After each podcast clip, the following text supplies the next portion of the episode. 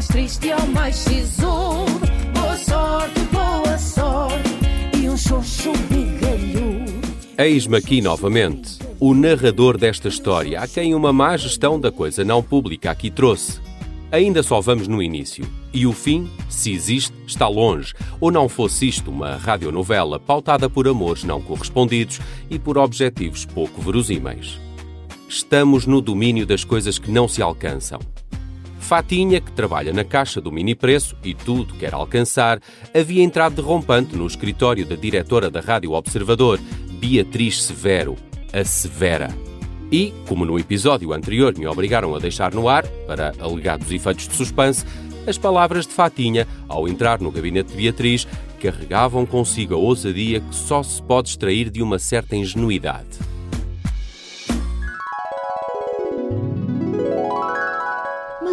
Que que a rapariga da caixa do mini preço está a fazer sem licença no meu gabinete? Mas está tudo doido? A menina aqui não é ninguém. Ponha lá esse calçado de pindérico fora do mármore do meu escritório. Ai, Beatriz Severo, você é tão linda de perto. Ai, este... Ai... Ai, meu Deus, que cheiro a riqueza, que bom, que classe! Ai, é este cheiro que eu quero para a minha casa. Isto realmente... Todo o pássaro come trigo, mas só o pardal é que tem fama. A senhora, faça o favor de sair imediatamente. Olha, vo- você por acaso sabe quem é que eu sou, sabe? A caixa 2 do mini preço? Fatinha, que trabalha na caixa do mini preço e tudo quer alcançar, havia entrado derrompante no escritório da diretora da Rádio Observador, Beatriz Severo, a Severa. Eu sou a empregada do mini preço, amor. Sou com muito orgulho, com muito bom gosto, porque eu sou uma mulher do norte, eu sou muito trabalhadora. Hã? Eu só não tenho a culpa de, de prontos, de ter eh, este buzeirão, não é? Por favor, isto é um local de trabalho sério. Saia do meu escritório imediatamente. Oh, Dona Beatriz, vá lá, por favor, dê-me uma oportunidade. Eu tenho coisas para dizer para a humanidade. Ah, sim, então diga lá, como por exemplo. Como por exemplo? Então vou, vou dizer: olha, por exemplo, eu vejo que você tem uma pequena nódoa na camisa de seda branquinha, não é? Bem, tenta escondê-la, mas eu já vi, não adianta, não é? Eu já vi. Você não consegue esconder, mas eu posso muito bem aqui na Rádio Observador dar os meus, os meus, meus, meus bitites. Você sabe como é que se tira essa nódoa, por acaso? Não, diga lá. Pois não sabe, pois não, pois não, nem eu. E é antes que estraga a camisa de tanto esfregar, mais vale estar quieta. Severo foi o grito de Beatriz. E o grito tão alarmante se tornou que Fatinha foi corrida do escritório por um segurança que pediu para não ser identificado. O que até calha bem, que eu também não me recordo o nome dele. Fatinha sentia-se humilhada e inundada por uma profunda tristeza.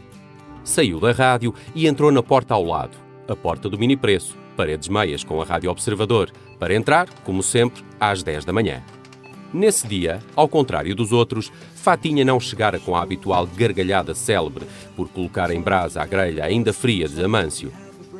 Afinal, eram 10 da manhã, muito cedo para grelhar frango. Algo se passava com a sua amada. Fatinha não abanara a cabeça como quem vai cantar o fado. Estava de olhos no chão, tinha a ponta do nariz vermelha e o andar era mais pesado. Seria constipação? Insolação? Teria algum vilão vilipendiado o coração de Fatinha? Bom dia, Fatinha. Ai, Amâncio. Fogo, Amâncio. Olha, eu hoje não estou nada bem. Isso sei eu. Eu, eu, eu isso já vi. Vi pela- pelos olhos cor do mar que tu tens. O que é que aconteceu? Diz-me. Oh, não quero falar. Oh, oh, Fatinha, Fatinha, olha, eu, eu para já eu já não vou para novo. Ah, olha, grande verdade. Também segue aquele que não quer ver. Olha, e uma coisa que eu tenho aprendido com o tempo: todos, olha para mim, todos, mas todos os vasos precisam de um buraco para escoar a água. Senão, a raiz apodrece. Oh, Blá, tu devias era aprender a ter juízo. Um buraco? Credo! Credo, Amâncio! Agora, olha, só se for buraco negro. Eu, hein? Uma mãe, uma mãe faz muita falta, mas o tantinho também faz mais, não achas? Desabafar faz bem para aliviar o que vai dentro de nós, Fatinha. Para limpar os fundos. Está calado, olha, está calado, está calado e cala-te. Olha, só me faltava este agora querer ser o buraco do meu vaso. Quem me dera. Bem, mas diz-me, Diz-me quem é que te fez mal, Fatinha. Tu diz-me que eu dou cabo dele. Foi aquele palhaço da rádio, não foi? Não, Amâncio, não foi. O Gabriela. O Gabriela é. É um docinho, amor. É um docinho. Ele não faz mal nem a uma mosca. Não foi ele. Foi a outra. Aquela, aquela Beatriz Severo. Ela é que me tratou mal. Não, não quis ouvir o que eu tenho para dizer à humanidade. Como é que é possível? Eu fui humilhada. Humilhada. A descrição dos eventos levava Amâncio a encher-se de fúria. Uma fúria sempre contida, pois era grande a admiração que tinha pela diretora da rádio. Era uma senhora de classe e visão. Teria Beatriz ficado cega com a luz que emanava de Fatinha? Amâncio, com o forno do pão pelas costas e a grelha pela frente, assistia à chegada de cada vez mais clientes e aquecendo a grelha, que seria quente, como era quente, o sangue da sua paixão que nas veias lhe corria pela, naquele dia mais morchita, Fatinha. Amâncio começara a cortar o frango. Não era o corte nosso de cada dia, era mais vigoroso, mais violento, de tal forma que, em vez de pernas e asas suculentamente dispostas e separadas, naquele dia era frango desfiado aquilo que se servia no mini preço. Frango tão desfiado como é desfiada a nossa história. Sigamos mais um fio. Bom dia, Amâncio. Bom dia. Como vai o dia, companheiro? Mal! Muito mal. Você já viu como é que está a Fatinha? Já viu por acaso ela está um caco? Pois eu já soube o que é que se passou na rádio, mas eu não tive culpa. Nós não estamos a contratar, Amâncio. Está bem, está bem. Pronto, o que é que vai ser hoje? É umas asinhas de frango? Não, Amâncio, não. Hoje eram três perninhas, daquelas bem suculentas, que só o Amâncio sabe, e, e de preferência com aquele molho de uma pitada. É, ouvi dizer que é muito bom. Olha lá. Três perninhas com molho de dia, uma pitada. Hum, não me parece nada seu. Ah, decidi só fazer algumas eh, mudanças, atitudes na minha vida, hábitos, eh, mudar, mudar. Preciso mudar, Amâncio. Gabriel, Gabriel, tu não me enganas. Olha que a última pessoa que me tentou enganar morava em frente ao cemitério e agora mora em frente à casa dele. Agora pensa.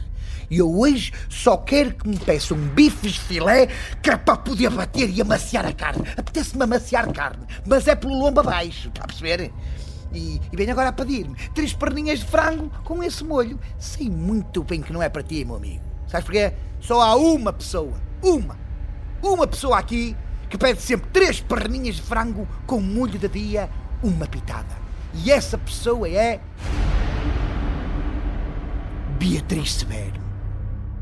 Amâncio percebeu então que ali se encontrava uma boa oportunidade para passar uma mensagem a Beatriz. Agarrou na sua dor que havia tomado de Fatinha e preparou as melhores pernas de frango alguma vez vistas naquele estabelecimento. No final, molhou as perninhas no molho picante. E na embalagem do frango colou um pequeno recado em papel perfumado que se misturava com o cheiro a churrasco. O que escreveu Amâncio é o mistério que, tal como o frango, nos vai alimentando.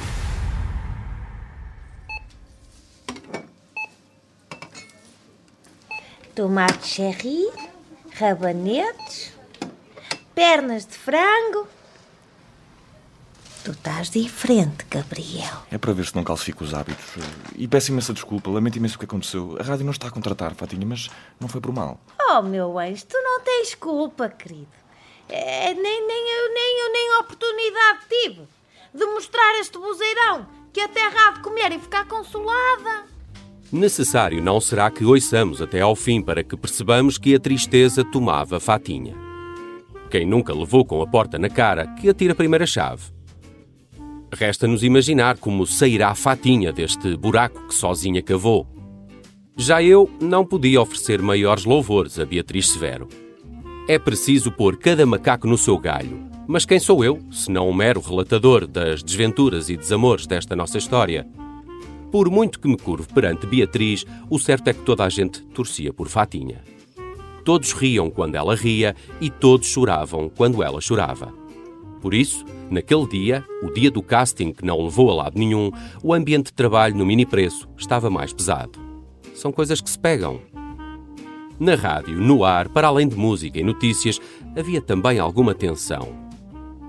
Sentindo a toxicidade, Beatriz Severo decidiu chamar ao seu gabinete a jornalista Peninha para tratar de saber o que se passava fora do seu gabinete. E ela sabia que Peninha, por mais que tentasse, não mentia, coitadinha. Olá, Peninha, como é que vai? Acordei um bocado entupida, Beatriz, mas acho que não é a constipação, deve ser da umidade da minha casa. Todos os dias acordo com esta coisa. Já eu não quero saber, Peninha. Desculpa, não quis incomodar, mas posso saber a razão por que me chamou? Como é que vai a história do eclipse? Não é história nenhuma, Beatriz. É mesmo real e um perigo sério às nossas córneas dos olhos. Aqui por três meses eu sei lá o que será de nós. É o cataclismo. Tenho já também hemorrolopia. Vejo mal à noite. Não sei o que vai ser de mim. Oh, mulher, calce! Oh, Peninha, diga-me cá uma coisa. Porquê que hoje toda a gente está assim, mal disposta, mal encarada? Passa-se alguma coisa? Tirando o facto de ainda não estarem a ser comercializados ou mesmo oferecidos à população óculos próprios para nos protegermos do eclipse, não sei. Hoje, hoje toda a gente está mais... Veia, é do tempo. Este nevoeiro é como o filtro modo Instagram, as pessoas ficam com mais olheiras, a pele não, oleosa. Não. As pessoas estão mais surumbáticas. Só sei que o mesmo se passa aqui ao lado, no mini preço. O Amâncio hoje estava diferente, já viu o meu frango? Está desfiado. Beatriz começava a sentir-se assolada pelo ambiente soturno que ia tomando a rádio, mas não só, também a rua, também o mini preço. Estaria esta negatividade relacionada com o seu encontro com Fatinha naquela manhã? Beatriz era uma mulher dura e decidida, mas no mais fundo dos seus fundos importava-se com o bem-estar da sua equipa.